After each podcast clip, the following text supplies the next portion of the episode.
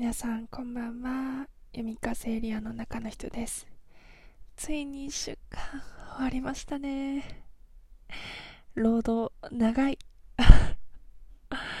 土日を迎えられて本当に嬉しいです。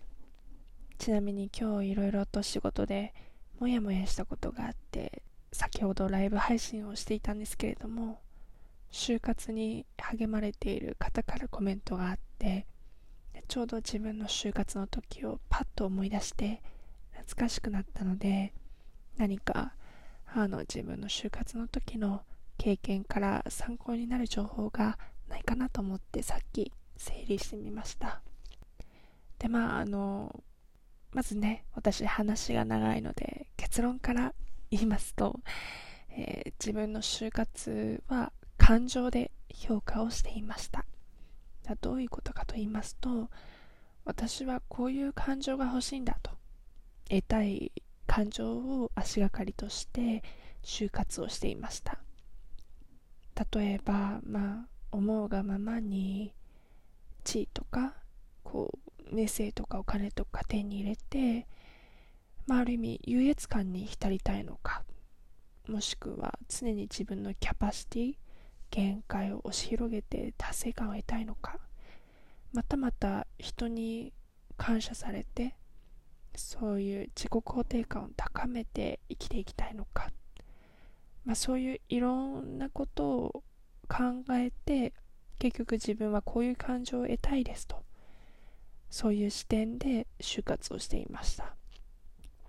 じゃあなんでねこういうやり方で就活をしてたかと言いますと私本本当に昔から飽き性で自分のやりたいことなんて変化しててもう本当に雲のように 形がとどまることがなかったんですよね。もうちなみに小学生の時なんか大統領になりたいですとさえ言っていたのでまあ10年後も何を言い出すかはわからないような人間なんですけどでもよく考えると自分のパーソナリティ性格あのこれだけは嫌だっていう信念とかそういった根幹はそもそもそうそう簡単に変わることがないので自分はこういう感情を得たいですということ自体は安定してたように思います。だから就活の時も得たい感情を足がかりとして自分にふさわしいかなと思える職場を探していました。じゃあちなみに私がどういう選択の軸であの探していたのかご紹介したいと思います。あくまでもねあのこういう探し方だったんだと参考になれば幸いです。でまず1つ目があの私結構知的好奇心、まあ、つまり知らないことにかなり興味がある人間なんですけれどもそういう常に知的好奇心が満たされる前のワクワク感を得たいというのが一つありました。なんかなんでしょうね。満たされた時ではなく満たされる前。ここ結構ポイントでそこに、まあ、ある種高揚感を覚えてで自分がそれなりに説明できるほど理解できるとなんだかちょっと前よりも少しだけ賢くなった気がして嬉しくなったりしたんですよね。だからあのルーティン的な業務、まあ、それこそプロとか匠の領域なんですけれども職人の領域みたいにこうルーティン化したような業務をいかに1から100に仕上げられるかという仕事より常に知らないこと未知の物事に接するような環境が自分に合ってるんじゃないかなと考えてそれで一つ業界の、まあ、選択をしていきました。で2つ目が、えー、まあ人間関係なんですけれどもお互いに対等で意見を尊重し合ってる時その時に感じる心地よさ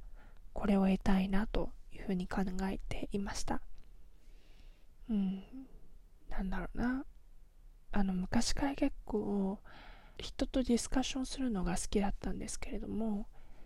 自分を理解してもらいたいのであればまずは言葉で伝えるべきという考えがあったので昔から積極的に自分の意見とかアイディアとか考えてることを共有してきていたんですね。で、まあ、当然自分の意見聞いてほしいから相手の意見もちゃんと聞きたいと思いますし人間関係においてはそれこそお互いに対等で尊重し合う環境をかなり重視してきていました。だからこそまああの子新人だからねみたいなそういう理由でまあ単なる年齢で区切ったりした理由で意見を表明することがなんかこう怖がっちゃうとかはばかられるようなものではなくてあいいね。じゃあちょっと任せますね。みたいな感じで新人にも意見を出して仕事を任せられる機会がある溢れてるような職場が私は理想的だと感じていました、まあ、今半沢直樹がねドラマでありますけれどもまあ 具体的にはどこかは言えませんが、まあ、そういう業界じゃあ自分は合わないだろうなということで消去法が働きました。で最後に3つ目が、えー、社会に貢献しているなという自己肯定感を得たいなと思っていました。うんまあいわば正義感責任感みたいなもので自分のパワーを使って自分の身の回りにいる家族とか友人を幸せに笑顔にしてであわよくば自分のパワー使って社会をより良いものにしたいなという考えが自分の中にあってまあ今考えるとそれって多分小学生の時の大統領に私はなりたいんですという言葉の源でもあったかなと感じています。でその感情社会に貢献しているっていう自己肯定感が一番実現できそうな場所を考えた時その時の私はやっぱ観光庁国家公務員かなってイメージしたんですね。でこれを聞いてる方はえなんかさっき言ってた常になんか知らないものに接して新人の意見も尊重されるようなそういう条件と全く逆じゃんと思われるかもしれないんですけれどもいろんな感情をね対等に扱っていて自分の中でそういう社会の貢献に対する感情も同じように大切に考えていました。なので公務員になることも選択肢に入れていて、まあ、実際に筆記試験のために予備校に通って面接まで臨んでいました。ただねやっぱりあるじゃないですか職場によってカラーがあるんだと思うんですけれどもそういう国家公務員としてのカラーが合わないと判断されたり、まあ、スキル不足もあって不合格ではあったんですけれどもその国家公務員に挑戦するプロセスで得た知識であったり自分がガシガシ勉強してたような経験が自分のあの財産になっているのでもしこれを聞いてらっしゃる就活生の方相反する感情であったり進路に迷っている場合ぜひどっちもチャレンジしていただけたらなと、まあ、私ね勝手に思っています。